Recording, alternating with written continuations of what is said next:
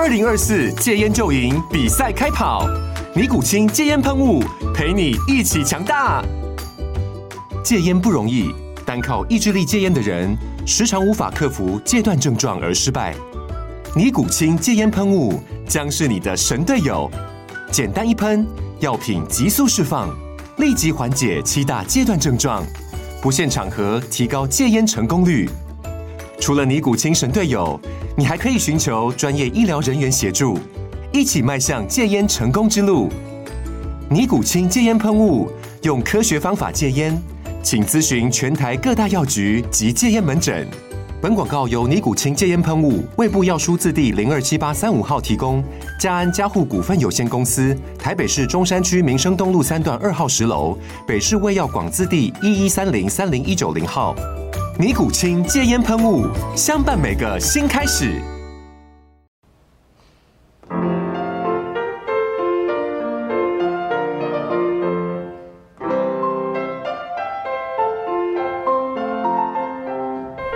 各位听众，大家好，欢迎收听第三十七集的廖教练孙孙念。呃，一开始的话，要先感谢大家对我的新书减法训练的支持啦。二十一号，七月二十一号正式开卖了。那在开卖之前的一个礼拜预售期间呢，大家就已经很捧场的把我的出版手刷四分之一的印量全部都扫空了，让我就是觉得说，剩下的书到底还够不够送到全台湾的书店去放了？这样子，非常的感谢。那呃，上市之后到目前为止不到一个礼拜的时间，这本书也在博客来的新书排行榜上哦，在生活的这个分类的分类榜啊，占据了前五。然后今天看是第四名的位置了哈。虽然我不知道为什么会分在生活形态的这个这个分类，可能是因为没有运动或健身或训练的这个类型吧。好，虽然呃，当初原本出书的目的不是为了要。这些排行榜什么等等的虚名啦，但是随着出版经纪人啊和出版社啦在跟我在沟通和讨论，在一直在很开心的在分享，很兴奋在分享这些资讯的时候，慢慢的也被塞朗起来。然后现在心情有时候就会跟着那个数字起起伏伏，有点很好笑。啊，那今天的话要来跟大家聊一下，就是我骑单车的一个一些过往的历史吧，不为人知的历史。因为一直以来，大家应该都常常在节目上面听见我讲说啊，脚踏车这个，脚踏车那个，哦，是我以前是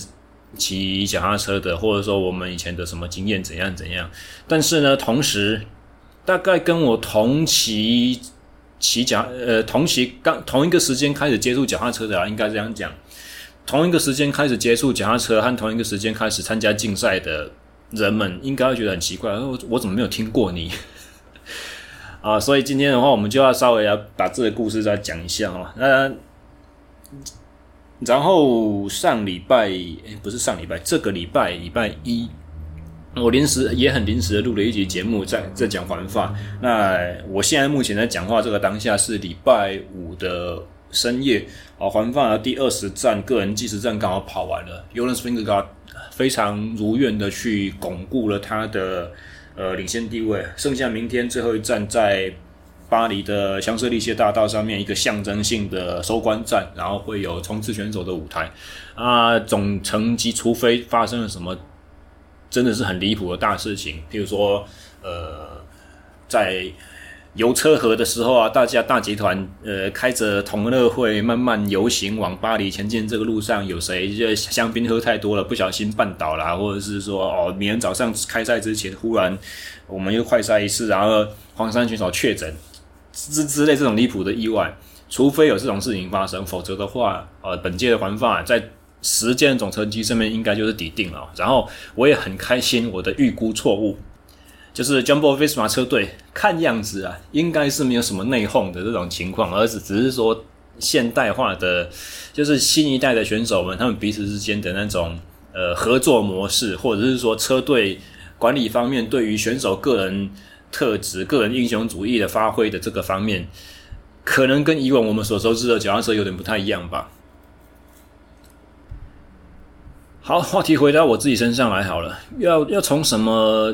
角度开始讲起呢？其实我在准备录这一集节目的心情是有点分散的，应该应该是怎么讲？刚刚看完一场大比赛，还在激动的状态之下，没有没有什么特别的准备，然后再加上呃礼拜一的那一档节目，我也有讲到说，其实我自己对于脚踏车运动的心情是，我好像最近有点不太对得起这一项我生命中的第一个真爱。哦，因为我真的是很久很久没有去骑长距离公路，也没有针对性的去做一些呃训练上的准备了。好，但是好吧，先从大家都听过的东西开始讲起好了。我会接触脚踏车，其实是在我高三的时候。哦，高三，呃，应高二升高三的那个暑假。哦，这个故事在我的书里面我也有写到，就是说那个时候因为呃不太想要就是继续补习，所以就是把补习班退订了，省一点钱，然后去订了 China Post 英国中英英文中国邮报。其实我也不是很确定说这个报纸现在还有没有存在啊，只是说那个时候就是觉得要加强自己的阅读能力，那不如就看英文报纸这种方式来念，呃，准备大学的大考这样子啊。然后，其实那个时候也没有办法，真的是很流利的，就是像现在一样啊，就是全英文的东西就在一直看一直看，还是时不时的，就是这个字没有认识，那个字呃课本里面没有看过啊，怎么这个写法跟我们平常上课在念的东西都不一样，所以就是很卡很痛苦啊。好家在那个时候，就是那一年刚好 Lance Armstrong 这位传奇性的环法选手，他正在争取他的七连胜。啊，六连胜啊，六连胜啊，就是刚好破纪录。因为之前所有的选手最多最多赢过环法总成绩黄山冠军就是五次而已哦，包含呃 Eddy Merckx 还有 Miguel Indurain 哦，所以他们是 Armstrong 前一年就已经平了这两位伟大选手的纪录，所以在当时哈，他就是要破这个两个纪录这样子。所以那时候因为 China Post 是主要是美国人写的嘛，所以。Lance on run 是美国英雄啊！哦，他们就对这个新闻就大肆宣扬。哦，七月开始放暑假嘛，啊，就是七月，呃，七月开始放暑假嘛，那就是七月的时候，这个从环法第一天开始，这整整版整版的报纸这样子在写，所以，哦，那个时候其实报纸的分量是很多啦，我到最后每天只有看。看完的就只有那个脚踏车比赛的文章啊，莫名其妙就是开始对这个东西很热血。其实，在那之前呢、啊，唯一的印象就是对于自行车运动唯一的印象就是在 Discovery 频道上面曾经看到过。诶，不是，不应该不是 Discovery，反正就是小时候刚开始家里有那个第四台有线电视的时候，某某一次无意中在看什么体育台的转播，看到了一个脚踏车比赛那种呃。就是应该只是精华剪辑片段吧，而且现在讲起来其实很好笑。当当时在播的应该是呃东南亚或非洲的一个锦标赛，因为骑骑车的选手们呢，不是大家所熟知那个呃自行车的发源地欧洲。的那些白人选手，他们是一些黑人选手，然后在骑的过程中，他们跟对车拿的补给是直接拿一根一根的香蕉，然后在车上剥着吃这样子。所以，我也不知道那那时候到底是怎么回事啊，反正就只是觉得说，哇，骑着弯把的公路车好帅哦，这样子。那所以接触的时候是高二升高三的暑假，啊，只是说那个时候就只是看这些东西，还没有开始骑啊。运气也很不错，就是在高三上学期的那个学测，我的成绩有考到了很理想的水准。那透过了申请考试，呃，申请入学呢，就直接有科系可以念。所以接下来职考就不用参加啊，不用参加了之后，学校觉得你很讨厌啊，就是这些已经有上榜的学同学呢，在教室里面就是会。捣乱、搞怪，会呃影响到其他同学们的念书的氛围，所以就把你们全部都放特殊假，就是赶走，不用来上学这样子啊。我还是乖乖的每天去学校报到，只是每天去学校报到的时候呢，就是窝在图书馆里面翻金庸小说，就就这样子很没有用的去过了我的一整个没有念书的高三上学期。那高三的课基本也没有，也没什么在修。接下来寒假，那一年的寒假，我用我的压岁钱去买了人生的第一台的公路车。其实说起来也不算公路车，就是呃。大家看那个什么《灌篮高手》卡通里面，不是看流川枫有在骑那种弯把那种手把往下弯那种很帅那个跑车有没有？以前我们不知道公路车是什么东西，只知道那个叫做跑车，然后只知道那个东西就是应那那种手把下弯式脚踏车，应该就是骑得很快吧？那脚踏车轮子怎么就细细的，有有点恐怖的感觉啊！在说到。其实以往我国高中的时期，上下补习班都是用脚踏车通勤啊。然后我很喜欢在路上面随便乱飙，甚至在还没有任何人教会我之前，我就知道怎么去把后轮刹车按死，在路上甩尾啊。这种是这种很疯狂的事情都干过，所以可能标速度的那种协议，一直就是在我的基因里面吧，有一点被看着那些比赛的电视的画面啦，或者是说看见。卡通里面流行文化书出现这些啊很帅的跑车，或或者是看了一些报章杂志的报道，呃，这个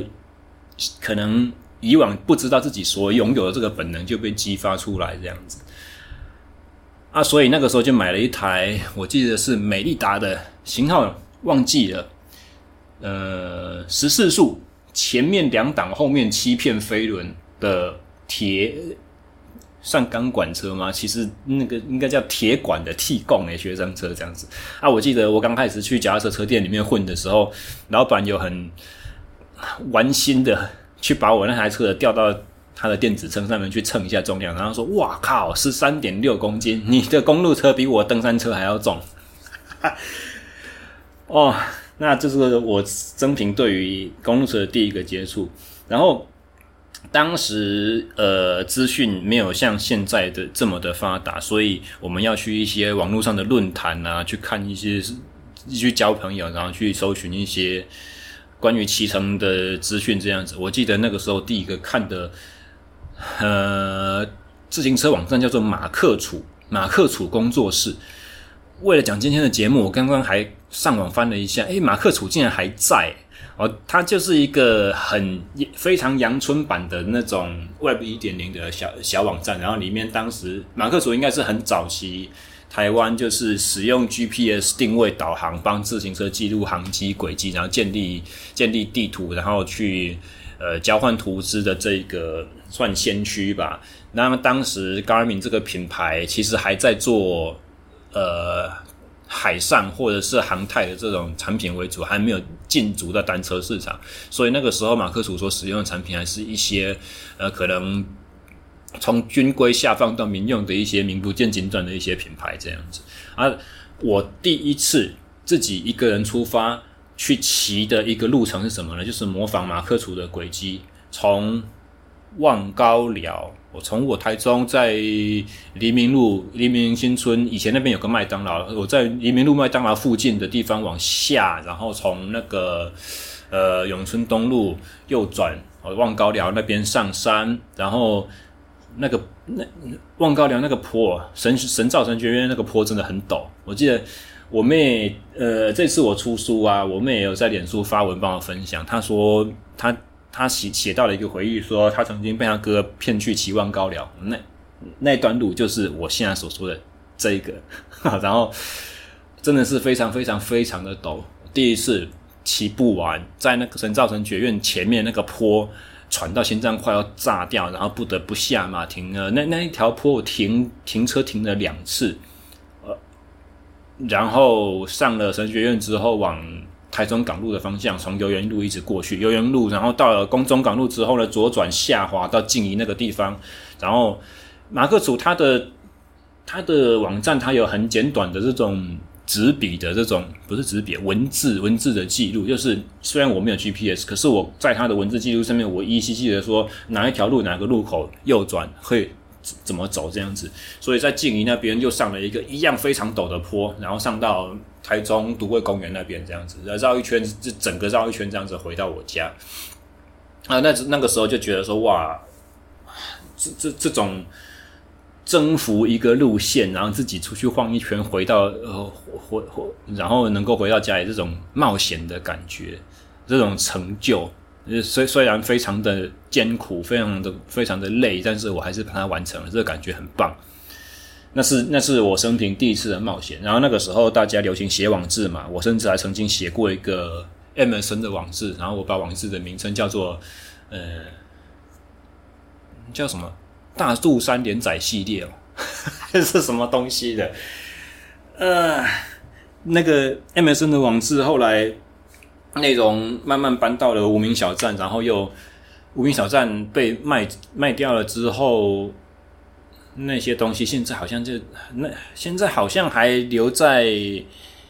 匹克邦吧，就是我们可以去做一个搬家啊。总之，都是一些很遥远的回忆了啦。那上了大学之后，我的那一台车也跟着我到了新竹啊，然后也加入了加入了，因为那个时候在台中前些没事干，上网在那边查，就发现新竹有一个车队叫一马车队，哎，好像比赛很厉害。哦，所以进了到了新竹之后，就是一心一意，就是想要加入那个一马车队这样子。然后，呃，车队成员们就跟我说：“啊，你先跟我们来晨骑啊，什么之类的。”然后就发现说：“哎，奇怪，晨骑的时候我明明身强力壮，自以为啦身强力壮。我现年轻人嘛，就十八岁刚满而已。我上大学第一年，照理说应该是体能正厉害的时候，可是骑车什么都骑不过他们那些三四十岁的，甚至五十几岁那种阿伯。”我那时候才发现，才才第一次对于耐力运动的这个博大精深去有有了一点认识，然后又讲到，其实这可能要跟我大学的一些课业和求学经历讲在一起，也就是说，我大从大一开始，我成绩就一直很差。那原因的话，我觉得应该算蛮综合的，自行车应该算是很重要的其中一个因素，但我不认为它是。最关键性的，就我就我应该说，爱上骑脚踏车跟我大学成绩会不好，这两者之间呢，是是不是有个因果关系？我觉得应该不算，呃，应该只是说我从这这话题要回到了，就是我从小的教育养成，就是其实我家的呃家庭背景是一个。蛮高压的生活压力蛮大的一个环境，就是从小爸妈就要求你功课一定要很好啊，然后你什么表现都要很杰出，然后生活中其实没有没有任何的娱乐，也很少跟朋友有所来往，呃，所以就是说都很不自由。我我现在必须要先讲，就是说其实呃人生的这些东西啦，小时候或者是生活成长环境中的所有境遇。都是塑成你人格的一部分。那我现在之所以会把这些东西拿出来讲呢，并不是因为说埋怨还是怎么样，只是希望把一个故事的原貌去交代清楚。那能够敞开心胸的畅所欲言，我觉得也是某种程度来讲，代表说你已经把这些过往的你觉得说很不愉快这些想法已经放下了，已经释怀了。哦，毕竟。呃，像我之前在其他集节目里面所讲过的，很多时候我们自己觉得说，好什么不如意的事情啊，我怎么比不上别人这些东西，跟世界上面许多人真真实实发生在他们身上的挫折和苦难相比起来，真跟真的是完全不值一提啊。所以我现在在讲说我小时候怎样怎样，那其实只是做一个背景的交代这样子。那我成长的过程就是。从来没有获得过自由，所以骑上脚踏车，用两只脚去踩动踏板，能够去到很多地方，看到很多不不同的风景，然后认识这个其实养了我十几年，但是其实我对它一点都不熟悉这种城市，对我来讲是一个非常新的眼界。那到了新竹念大学之后呢，呃，没没有家里面去管教。啊，获得了新的自由，所有的时间全部都可以自我掌控，然后又加上发现了这个新的乐趣，所以可能是一加一等于二吧，就是两者一拍即合了。那我就把所有的精力都放在骑车啊，上课就随便，念书的时间也都不管。然后也是因为这样，大一的成绩非常的差，那我家里面就我爸妈就非常的不开不开心，然后我爸就说你不准骑脚踏车了。那所以也是因为这样子啦，他们认为说骑车跟我的课业是非常严重相同冲突的，所以基本上等于在我接触脚踏车之后呢，我的一些目标，我的我我的我对运动的追寻是没有受到家里面支持过的，这应该也是同期选手们、自行车朋友们对我没有什么印象的原因之一，因为。那个时候，哇，我真的是没有钱参加比赛。我能够有钱参加比赛的场次非常的稀疏，然后再加上因为训练就不扎实，呃，坦白讲，生活费拿来去支付一个训练所需要的营养也是不是不足的，所以经常都在饿肚子省钱的边缘，然后练训练也是有一餐没一餐，加上又不知道怎么。做最聪明的运用，所以成绩也出不来，然后比赛的机机会又少，出场出场次数就少了，然后每次有出场也没有拿到什么关键性的成绩，人家不会对你有印象，大概是因为这样子吧。啊，嗯，那个时候我记得我的第一台正式的公路车是我在上升大二的时候才组起来的。零件就是每个月啊，生活费就是省吃俭用，省一点省一点，然后存起来存起来，去买人家二手的啦。然后车架是车架是我一个叫做呃一马车队一个叫做代号网络代号叫做 K Two 的朋友送我的，哦他换下来的一个一个公路车车架，前三角铝合金，后三角碳纤维。然后为什么它叫做 K Two 呢？因为那只车架上面就写了 K Two 哦，那阿斌学长那。当时我自己靠着网络上面看来的这些知识啦，然后去把这台车拼拼凑凑，用我们清大单车社社上的工具，然后把整台车组装起来之后，其实也不知道变速要怎么调，也不知道装轮胎的时候那个 open 框里面要先塞高压衬带，然后就是这样傻不拉几的。把一台车弄拼拼凑凑起来，到到可以动了，然后发现变速不准，还牵着那台车去当时新竹光复路上著名的那个幻象自转车店哦，前国手亚特兰大奥运国手陈志豪开的车店啊，去请他帮我调。然后因为那个时候新竹就两个大车店嘛，呃，大车队一个就是幻象，一个就一马啊，其实一马是从幻象分家出来的啦啊，所以车友就那么一群，大家都彼此认识啊，那台车牵去。我记得很好笑的一件事情，就是牵到店里面，然后地友老板呢看见我那台车，就用了很用很凶的这个眼神看着我说：“啊，你这台车哪里来的？” 因为他认识阿斌，他认识 K Two，所以他知道那台车是 K Two 以前在骑的车，所以他可能觉得说这个毛小子是不是做贼了，去偷的车，然后还好大胆牵来我店里面去给我修这样子。我就说：“哦，那阿斌送我的这样。”非常好笑，事隔多年了。后来我在第一份工作的时候，我跟弟友又成为同事。我跟他讲起这个故事，说他已经不记得了。但是这是真的是非常搞笑的一个场景，我一直到现在印象很深刻。然后也是我去有一次，我忘记是因为爆胎还怎样啊？去他那边买内胎的时候，他帮我换，才说哈啊，你的轮轮框怎么没有装衬带？我就说衬带那什么东西？我的妈呀，真的是想起来好好好荒谬哦，这好搞笑。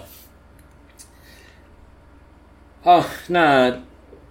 讲到大学时代了，那我的车都是这样子出现的。那除了除了。这些啊，对了，除了除了省钱之外，当然还是必须要创造收入来源嘛。所以大概在二年级、三年级的时候，我也曾经去 PTT 板上家教版去兼过家教，然后去教过小朋友啊。但但是因为当时自己成绩就差，所以有时候就是面对那个小国中生啊，每次去教他，他的功课都没有写，然后该做的习题没有做，然后就是觉得说一个烂泥烂泥扶不上墙这个状况。因为就会去念他们，就修理他们，然后修理完之后，心情自己心情都很不好，就觉得说我自己都没有读书啊，我有什么资格这样子去教训别人啊？可是虽然心情不好归不好哦，我还是一样不念书。就反正大学那五年，嗯，真的是很难去搞清楚自己心脑袋里面到底在想什么东西啊！啊，这些故事也在之前那个有一集也是一样碎碎念的内容，叫做“身为作者并不可耻”那集也是曾经片面的交代过的一些。然后我接接接接下来说什么啊？总之就是因为这些当时的时空背景因素啦，所以骑脚踏车开始成了我一个好像逃避的窗口一样。我只要骑上车，我开始享受这种疲劳、这种喘的感觉、这种累的感觉、这种脑袋放空，一切都不用想，只需要看着前面的山路。思考着下一个弯道在什么地方出现，我要换哪个档位，我要用怎么样子的方法去配，让我在这个路段上面所做出来成绩是最好的。就只要想这些事情就好了，其他所有的人生烦恼好像都会蒸发不见一样。就是这种谎言的感觉，让我持续一而再再而三的往那个坑里面这样跳。所以你要说那个是很享受的吗？好像。也不是，就是夹车这项运动对我来讲，从刚开始的一个非常极高的憧憬、非常浪漫的东西，到最后变成是一个偏执，就是我的生活中全部都只有这个。你如果把这件事情拿掉了，我会死。可是也不知道为什么要如此的重要，那它对我人生的意义又在哪边？不晓得，好像那就是那就是当时的我所唯一拥有的东西一样。那对，话说回来，这一次出书，呃，出版社也很热心的去帮我做了很多宣传行销上的准备啊。其中一个是包含帮我去做了一个个人的专访。那专访的文章，接下来几天应该就会看出来了吧？事前的稿子我就已经有看过，看到那个稿子的时候呢，我才发现从。呃，访问者所整理出来内容，我我看见自己的回答，我才发现，我我才觉得说啊，这这个人原来是这样子的。你给人的，你给人的感觉是这么的自大、嚣张、傲慢，或者是自以为是。因为那个时候我讲到说，我小时候，呃，国高中的时候功课非常好，就好像从来都没有对手一样。然后接触到了运动之后，就小学六年级开始接触到田径队，才发现说，其实原来世界上还有很多比我高人一等的。我就是说，付出了一样努力，他成绩会比我好的这件事情。那回到了脚踏车上面，其实也是有点类似，就是我其实相当早就已经发现我的运动天分是属于短的比较好，但是骑了脚踏车上面之后呢，这个。这个倾向又开始异常的明显，除了除了就是个人性格脾气以外，慢慢的越练越多，也发现说，诶，先天的生理条件似乎还真的是差差别蛮明显的。我曾经一度就是非常的热衷于爬坡的训练，也曾经一度非常的喜爱爬坡。哦，新竹什么没有多，就是什么没有，就是山多而已。地无三里平，真的，你找不到平的路线可以骑，唯一一条平路叫做西滨西部滨海公路。啊，其他的话，只要出门往清华的后山去，我沿着光复路那个叫南清公路往清泉五峰的方向去，过了台三线之后，就往山里面这样一直跑。所所有那个时候，反正车队排的周末练骑路线全部都是大山。好，今天鹅公祭山，明天呃八五山，然后后天什么瓦格山，呃。然后晨骑的路线基本上也都是那种竹苗的丘陵地啊。我记得那个时候阿斌还写了一些 A plus A 加加的路线什么之类的，从水流东往那个台三线方向，然后下不知道哪里，然后从那个五指山后不是五指山，那个叫什么狮头山后面爬过来。这些路线现在其实印象都很模糊了。如果让我回到新竹，我可能哪一条路线要怎么走，我都还要再稍微想一下。啊，那个时候上大学。人家知道我上清华，脚踏车店的老板知道我上清华，他就说：“你们清华前面有一条叫做南清公路，那一条路呢，往右边一直走一走，往山里去就可以去到一个地方叫清泉。然后清泉是一个小部落，你从清泉那边上右转，再一直走就可以骑到一个地方叫做观雾，那是雪霸国家公园。然后你可以去骑骑看。啊，我也真的很笨的，我就这样子骑着我那台十三点六公斤的钢管车，我就真的这样上去了。然后在那个山里面，也是呃，在爬坡的过程中很累很喘哦，就是像我刚刚描述的一样，你只能想下一个弯道前面还有多陡，那我身体体力还剩下多少可以用，那都是很简单很很直觉的这种反射性的。你没有力气去做任何多的思考和想象和回回放吧。然后在爬坡、爬坡、爬坡，很累、很累、很累的这个过程中，我记得有一次，不晓得是不是去观雾的路上，好像不是吧？就是呃，好像是骑鹅公祭山的样子哦。骑一骑就开始身边起雾，然后起雾了之后呢，那些。浓重的露水就开始在手上的汗毛上面去凝结，变成露珠，然后吐气，因为山上空气比较冷嘛，吐气的时候传出来就是开始开始会有那个白色的云雾从嘴巴里面冒出来这样子，然后再洗再洗再洗，慢慢的天气就放晴了，雾就散了，然后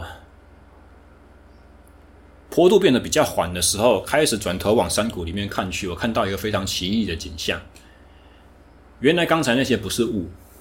原来刚才的是云。因为我现在在放晴的地方，我转头往下看，看见了非常漂亮一整片的云海。那个时候我才恍然大悟说，啊，刚才我是骑在云里面，现在我靠着我自己两条腿、一颗心脏的力量，我竟然到了比云还要更高的地方。所以这件事对那个时候的自己是一个非常大的冲击。然后就是不知道，在训练或者在骑车这个过程中，就是常常会有这些莫名其妙的小感动，就会让自己觉得说：“哦，这个真的太迷人了，我我还是要持续做，继续做的这个样子。”哦，只是说久了之后啦，真的骑了久了之后，会发现自己嗯。再怎么练爬坡，都只是普通好的境地而已，不会是最顶尖的、最突出的啊。只相对哦，速度好像都不错，冲刺的速度。在譬如说，如果我们是一个小的缓坡，或者是我们骑骑兵回来，在风琴海岸的时候有个路桥，我们会抢，我们会从终点或下去的时候，在那个应该是在院里吧，院里镇也是有一个可以抢终点的地方啊。几乎只要每次碰到这种抢终点，我都可以赢所有的对手。所有的队友了，所以那个时候才发现说我的冲刺能力好像不错。啊，也就是因为这样子，所以在同学都毕业的那一年大四的时候，我延毕嘛，要升大五的暑假，我就跟那个时候的台中市队，因为我刚开始混的那个车队车店，他那个老板以前是台中市队的选手这样子。啊，那个年代哦，我想一下要怎么交代，两千零三、两千零四的那个时候。基本上，铁人三项是一个非常小众的群体，路跑根本就还没有夯起来过，也跑马拉松的人基本上就等于铁人三项的人。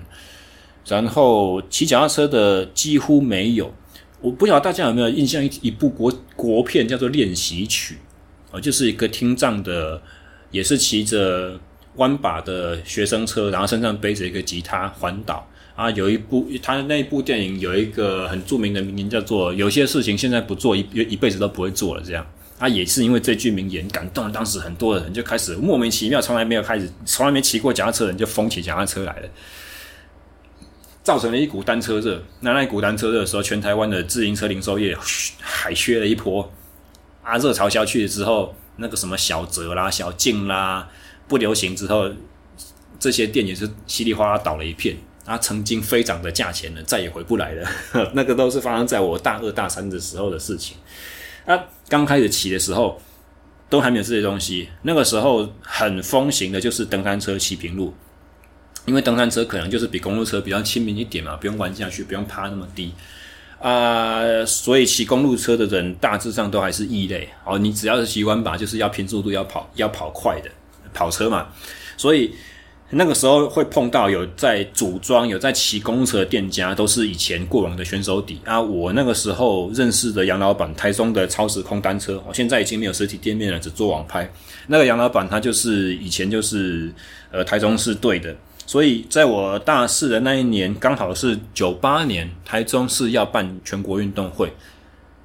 那个时候县市还没有合并，台中县市啊还没有合并成为一个直辖市，所以台中市要办全运会。那个时候老板就跟我讲说：“哎，全运会两年才一次啊，都是代表自己的县市，我们要选拔要什么的啊。台中市其实没有什么人，那时候台中县很强嘛，而清水那边的，然后台中市已经没落了一阵子了啦。他就说你要不要出来选选看？啊，之前呢，我曾经在混他车店，就是放寒假暑假回去的时候，他车店里面鬼混，就看过一台。”那个很漂亮的 Benato 的钢管车，Benato 是一个意大利厂牌啊。后来那个老板跑到墨西哥去，娶了一个墨西哥老婆。好，那那钢 Benato 钢管车很著名的特点就是它的后下叉都是那个剑形的，那横截面是一个菱形这样子啊。那台车重新烤过漆，看不出来原本的商商标是什么样，啊只知道一些那个的特殊的那个呃设计吧。那以前看不懂，就想说这台车怎么这么漂亮，可是为什么没有装变速器的地方？也没有装刹车口，然后就问老板说是什么？他就说有一种运动叫场地车，你知道吗？我没有听过，然后才翻了一些很旧的那什么比赛的影片给我看，然后我才知道说哦，原来有这种运动，我好像依稀有印象啊。那个时候他就说台中市没什么场地选手，你要是选上了。全运会代表队的话，你可以比场地赛，要不要试试看？你说好，然后我就跟他分期付款买了那台北纳头钢管车，然后又是又是再一次的东拼西凑，哦，这个零件那个零件，然后存钱。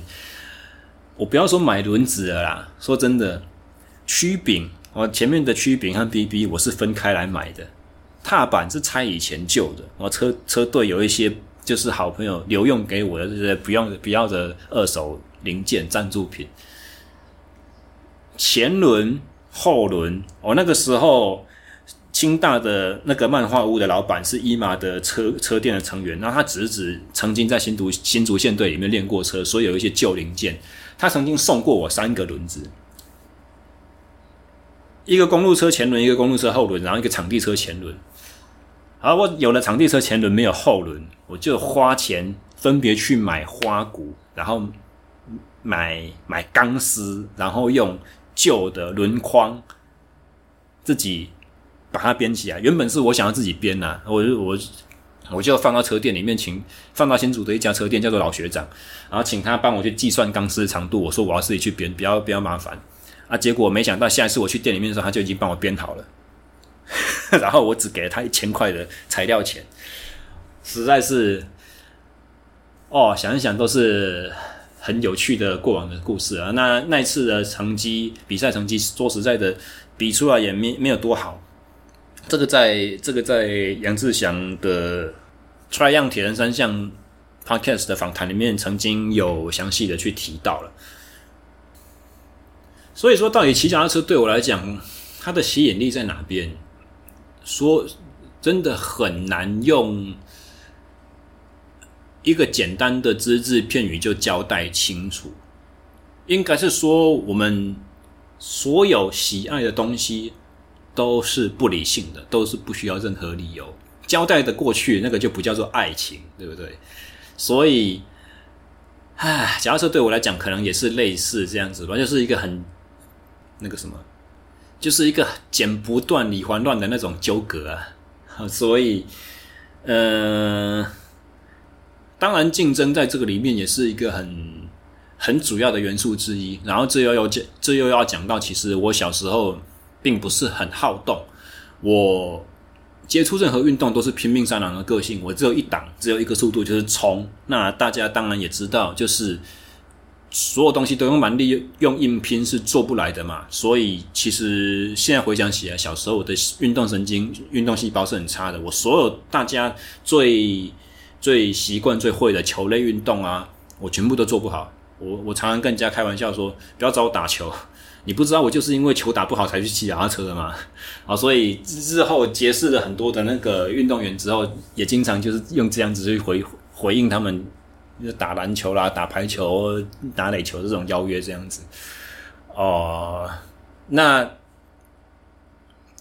脚踏车的训练，出于想要把自己对脚踏车这个运动的成绩、成就提升的这个动机，我也开始去研究了很多的训练。那刚开始的话也是没有其他方法嘛，我我也不知道为什么那个时候这么笨，就是连去图书馆借个书都不会，就自以为网络上的资讯看一看就可以把自己呃弄得很厉害，什么都懂一样啊。也是因为这样子，所以什么什么名名堂都弄不出来嘛。后来无意间接触到了我工第一份工作那个老板，当时他是来新竹的一个车店去宣宣传他的产品，他们所代理的产品，然后我才第一次接触了所谓的呃正规化的训练是大概是什么情况。那时候非常的坚信不疑，然后我的目标也是要日后有朝一日有机会的话，想要进他的公司去工作这样子啊。不幸的，大学五年级下学期的时候，我的一半以上学分没有过关，而且那是我大学生涯第二次。清大的学制是双二一制，所以你两次二一，你就是会被勒令退学。学校认为你无可救药，不不不要再继续念了。所以我的大学是没有毕业的。他没有毕业之后，当然是一个非常沉重的挫败和打击啦。那我爸也非常的生气。不过他毕竟还是爱我的，所以在在那个过程中，虽然纵纵然一样，就是我大学四五年过程中跟我家里冲突不断的，然后像我刚才所讲的一样，我也会非常的逃避一切一切跟学校跟或者说跟家里的这些沟通啊、相处啊这些所有的事情。但是当我没有办法持续继完成我的学业，然后回回到家里面要等当兵的那个过程中呢，我爸帮我找到了一个方法，就是说，诶，你其实大学法里面有个规定，修业年限满几年以上，而且我忘记是且还是或，就是而且你的你所修过的学分满足了你毕业条件的不要几分之几以上，然后你就可以拿一张同等学历，呃，你就可以领一张毕业证明，证明你修过大学，你只是没有毕业，这是一个很好笑的东西。啊，拿着那张肄业证明，你就可以申请大学同等学历，用这个同等学历去报考研究所。也就是说，我不用再重考一次，重重念一次四年的大学。啊，那个时候原本是想要读机械系啊，机械系的研究所，报考机械系研究所，因为毕竟我这么喜欢脚踏车嘛。啊，我爸是学电的，他当初觉得说电机啊非常的有出路啊。经过了这五年痛苦的实验之后，终于知道此路不通了，就说好吧，不然的话，我们学我们念机械啊。但是在大学的这个过程中，我常常都跟人家开玩笑说，我是我是我我系所我是单车系的辅系辅系电机这样子。我所有时间全部都泡在自行车社，然后泡在工具室里面。我当过副社长，也当过呃器材股长这样子。啊，其实说真的，我不是因为喜欢玩社团，我也我也不是喜因为喜欢交朋友，所以才去到社团里面。我真的是纯粹是为了爱骑脚踏车。从我很小的时候，我姐就一直跟我说我有自闭症。她当时我只只是觉得说，你会不会太夸张？只是。年纪越来越增长，才慢慢的发觉他所讲的好像有一点道理。嗯，我真的不是很喜欢主动去跟别人打交道、交朋友这种个性。这这可能也是另外一个，就是我同期选手完对我完全没有印象的其中一个原因了。我我很少在那边跟大家疯啊，玩一些有的没有的这样子。你要说这个是先天的吗？还是后天养成？真的其实很难说啦，我觉得可能一半一半吧。当然，其中一半是包含就是我前面所讲的，小时候生活就是很封闭、很压抑啊。啊，我本来就没什么机会交朋友，因为每次说也要出去玩，要要去同学家，妈妈就说不准，呃，念书，月考又要到了，等等之类的。然后后来我姐和我妹上了音乐班。那音乐班的这种生态呢，就是家长和老师之间，以及家长和家长之间会很好的沟通和协调啊。那个时候，我我就有一个心态，当然我知道这不是真的，可是小时候的心情总是会觉得说，我妈怎么永远沟通的对象都只有我姐的同学，我姐同学的妈妈，我姐的那些老师，我妹妹的同学，我妹妹的同学的妈妈，的家长，我妹妹的同学那些老师，怎么我好像在家里面变成了一个像隐形一样的存在？我的朋友是谁？我爸妈不会太关心。我朋友的爸妈，我家长不认识。然后我在学校的老师，我爸爸妈妈好像也很少去主动的去电话啦什么之类这些沟通。所以那个时候我就是有一种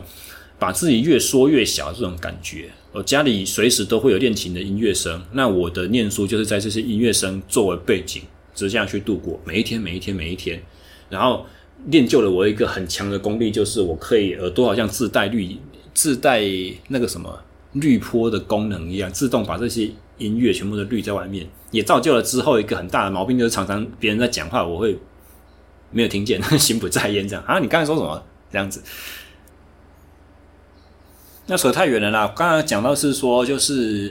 呃，准备考研究所的那个时候啊，自行车社虽然我刚刚讲我进去的目的不是为了玩乐和交朋友，但是我也是交到了一些很好的朋友。其中一个是包含我们那个我我的我清华的年级是零九级，零九级的意思就是二零零九年应该要毕业的意思啦。那我有一个大我九届的学长，零零级的。他叫做黄华军哦，他是他是我们社上的一个传奇。他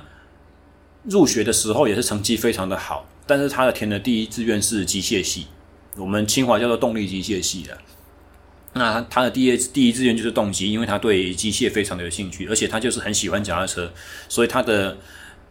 毕业之后，大家都念研究所，他就是不念研究所，他就是直接要进业界工作，而且他投履历，第一个就是投巨大，啊，就是捷安特脚踏车嘛，他就觉得说捷安特脚踏车是全台湾做脚踏车做的最厉害的，所以我要进的话，我就进进这间公司。那所有人都觉得他疯了，你成绩这么好，你的对机械这些直觉这么强，你为什么不继续念更高一点？你要去做那种。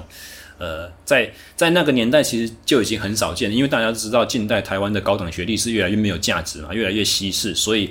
可以的话都要念高一点。你大学可以毕业成绩那么好的话，念研究所应该是理所当然的事情。结果我学长就没有，他就直接进了捷安特，所以后来他在捷安特里面也做到了非常高的职位，就是 R&D 的部分，尤其在公路车的研发和设计，他是算是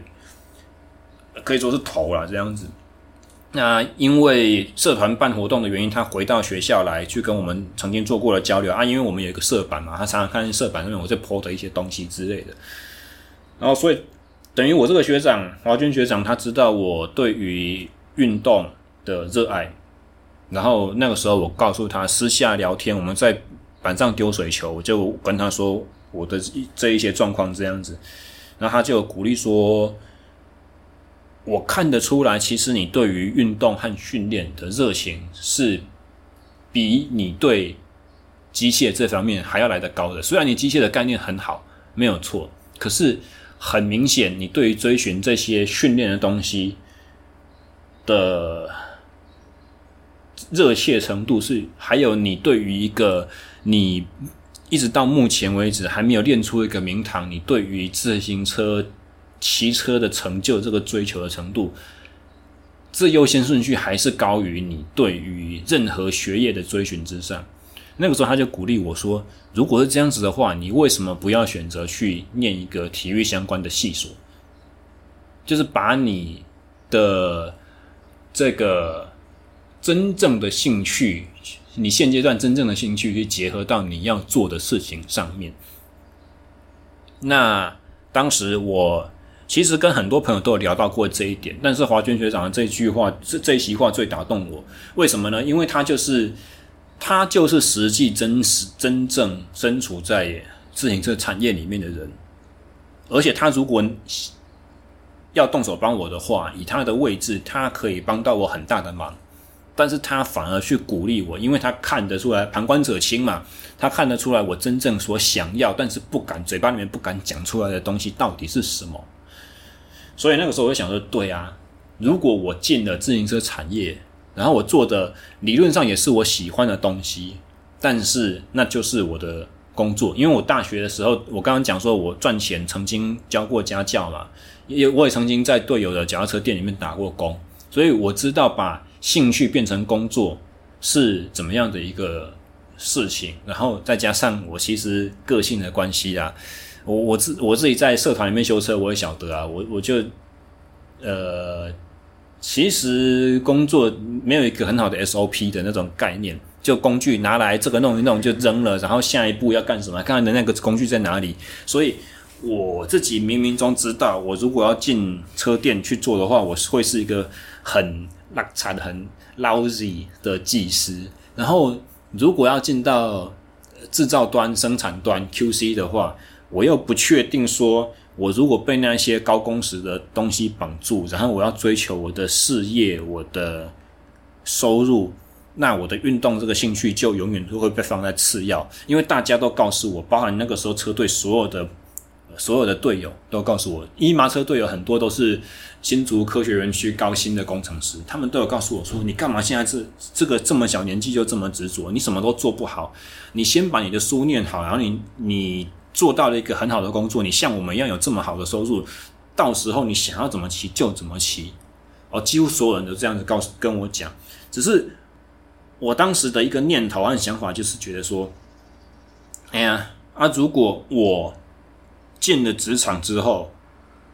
我的自行车就是会变成我的次要选项，它就是兴趣，它就是一个很热切追求的兴趣。但是如果他只会在兴趣层次，我就永远不知道我到底可以达到什么样子的境界。那再往后的生涯，我就永远会想说，其实我当初如果不走这条路的话，我骑车可以骑到什么水准？那我永远都会留着这个自我的怀疑和还给给自己的一个借口了，人家说给自己后悔药吃呢。我所以当华军学长跟我讲了这这这一期开导的话的时候，我就想说，对呀，我为什么要给自己找后悔药吃？我我我为什么要让自己往后的人生永远都有这样子的一个借口，永远都有这样子一个让自己。继续在和我大学一样的这个漩涡沉下去的一个要上不上要下不下的一个状态呢？我不想要这样干。那所以那个时候就是入营当兵。那在入营当兵的过程中，我做了人生唯二，当时啊唯二的，我觉得说我我我的这一辈子的路终于有被掌握在自己手里的事情。第一就是。在入伍训结束之后，我自愿去加入呃，自愿加入伞兵的那个新呃伞兵的训练跳伞训。而那个时候伞兵的训练是必须要透过家里面同意的。我打了两通电话，拿铜板打电话到家里面，然后跟我爸讲。呃，第一通他非常的反对，极力的反对。然后讲到零钱不够了，电话挂断了。我硬着头皮跟后面的兵说：“你再等我一下，我再打一次。”我打了第二次之后，我爸终于好像泄了气的皮球一样跟我说：“好吧，你想怎么做就怎么做。”那个时候我就去了。然后第二个就是在呃下了部队之后，我决定说，我趁当兵的时候读书，我应该可以考得进国体大的教练研究所、力学组的研究所。啊，只是如果我要考机械系的话，我不太可能在当兵的时间去把。该念的书念起来，我势必退伍之后，我还要再补习什么的一年，这当然是其中的一个决定因素了。那那那不是最主要的，最主要的还是在于那个时候，Nixon 学长跟我讲的这一席话，让我下定了决心说，对啊，我不要给自己有机会后悔。呃，所以当时跟家里面讲说，我退伍之后，我要先去打工一年，我要存钱，存了这个钱之后，我要去当做我的学费。我要存钱去比赛和呃存我研究所的呃生活费这样，甚至是跟那个时候已经录取我的教授都谈好说，老师我可能虽然我上榜了，可是我可能要先休学一年这样子，我要先休学去存钱，存存到了钱之后我才能够读，因为这个选择不是我家里面所认同的，所以他们应该不会帮我出钱啦，不会出我的学费这样子。或我那个时候也是搞得像八点档一样，非常的狗血。现在回想起来都很好笑啊，也是跟我节目刚开始所讲的一样啊，就是现在能够笑着谈论这件事情，就代表说这都没什么，这里全部都过去，我们已经可以放下。那最后，当然我爸还是没有放弃我这个逆子哦，他还是利用我的一些那个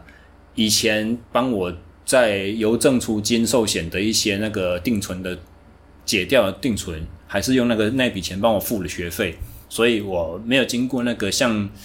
上礼拜那节目生哥那个阶阶段一样，就是自己打工一年，然后存钱去美国。我这么这么辛苦，这么有 guts 的事情，我也只是想想而已，嘴巴上说，实际上没有真的做到啦。最后还是我的从小的英雄，我的爸爸解救了我啊！只是说。表面上我们还是在赌气，所以研究所那两年呢，他就没有办法出生活费了。啊，我就是要变成自己要去跟那个时候的指导老师去接一些研究助理，然后领那个助理的薪水这样子。啊，在那个过程中，也慢慢的接触到了呃，以前赛场上曾经在同一场比赛，但是不同组别啦，哦，竞争的一个选手叫做白嘉明。那个时候我比 M 二十，他比 M 二十五。啊，那那一场比赛是西罗道圈赛，我也很难得在我的分组拿了第三名，呃，二十岁组。然后在那场冲刺的时候，白哥好像状况不好，所以他冲在我后面。然后一马队友说，全部都说：“哇，你冲赢白嘉明诶，哇塞！”我想白嘉明是谁啊？他这么他这么强，为什么冲赢他这么了不起这样子？然后后来也是当时他在写雅虎奇摩部落格，现在也是又是另外一个已经不见的东西。然后。我才跟他有所认识啊！上了研究所之后，白哥就开始在经营他的场地单车同奥会，然后也因为同奥会这个缘故，我就是跟高雄的选手啦、和教练啊，又又又结识这样子啊。当时也是每个月就是又做了跟大学一样的老师，在那边省吃俭用。研究所的薪水就是这么一咪咪嘛啊！你要训练，你要补给，你要干什么，就已经花到。你还要还要去省一个月一次从桃园坐夜班的统联或国光到高雄男子来回这样子车票，那个七百多块来回这样子，诶，来回是哦没有单趟七百多块来回一千四，那是一个多大的负担呢？一个月薪水才八千呢，一千四是已经八千块了，快要五分之一了。这是一个很大一笔很大的负担呢。我还我还记得，我曾经为了这一笔钱在那边愁眉苦脸。然后学弟问我说怎么样，我跟他说怎呃这件事情，然后学弟就很热血的跟我说，呃哦我我我忘记是我主动开口跟他说我要借钱。下去参与参与这一场练习这样子，啊，那学弟就很霸气跟我跟我说，不用了，不用还了，我当当做我赞助你这个梦想，这件事情太热血。然后我那个学弟也很屌，他是我清大电机小我一届的学弟，哎，没有大我一届的学长王玉忠，他现在在带那个正大雄鹰篮球的体能，他也是，不过他比我强的是他的电机是念得非常的优秀，他电机。清大电机毕业之后，去念了台大电机的研究所，两年毕业，然后当了当了那个时候的研发替代役，然后在高科技的呃产业做了一年多的役期之后，也领到了股票，股票有钱可以赚。他就是说，我很喜欢运动，跟我一样类似，我很喜欢运动。然后那个时候他的项目是竞技啦啦队，他说他想要去当体操教练。然后也是跟我出于跟我类似的想法，就是我们没有一些科班的知识背景，没有一个正式的关于训练的养成教育，直接去当教练是不合理的。所以他想要去多读一些东西，所以他也考进了同一所体育国立体育大学的教练研究所，然后一样是在力学组底下，然后是变成原本科应届来讲，他他是大我一届的，考进来之后就变成小我一届哦，所以 KG。那这个传奇人物，我的学弟其实应该是大我一届的学长，然后也是因为我跟大学的时候跟系上所有同学完全格格不入，跟上面和下面也没有什么交集，没有什么互动，所以进了研究所之后认识，呃，他才说以前我知道你，我说可是我不认识你，他说我有印象就是你会骑脚踏车，然后把脚踏车放在教室外面，然后进来。进进来教室上课，然后大家都觉得说这个家伙是谁这样子哦，还没有。所以你们看，我真的是很自闭，对不对？我在大学系上的系上的学长完全不认识，同一所的哦，同一个系哦。好啦，大概到了讲到同好会之后，以后的故事大家就已经晓得了。对于我的。接触自行车这个过程，大概也是早年的一些黑历史，有了一些比较完整的交代吧。这期节目说真的，其实也不晓得是有什么重大的价值，或者说有有什么值得让你们收获的东西。怎么讲呢？就是只能说人老了就会开始回忆过去。我从当年高二升高三那个毛头小子，然后大学，然后当兵出社会赚了赚，就就这么眼睛眨一下，九年就过去了，快要十年了。我也从 M 十五的组别比到现在三十五岁满了，可以去比大师组 Master 的比赛了。心态上面还是觉得很奇怪，就是觉得说，我应该还是跟当初高中、大学的那个我差不了多少啊，就是嗯，不会觉得说自己真的是很有经验了，或很老了，或怎么样了啊？只只不过，如果真的可以回头去跟当初的那个小时候自己去沟通交流的话。我会跟那个时候自己讲说：“你怎么那么笨？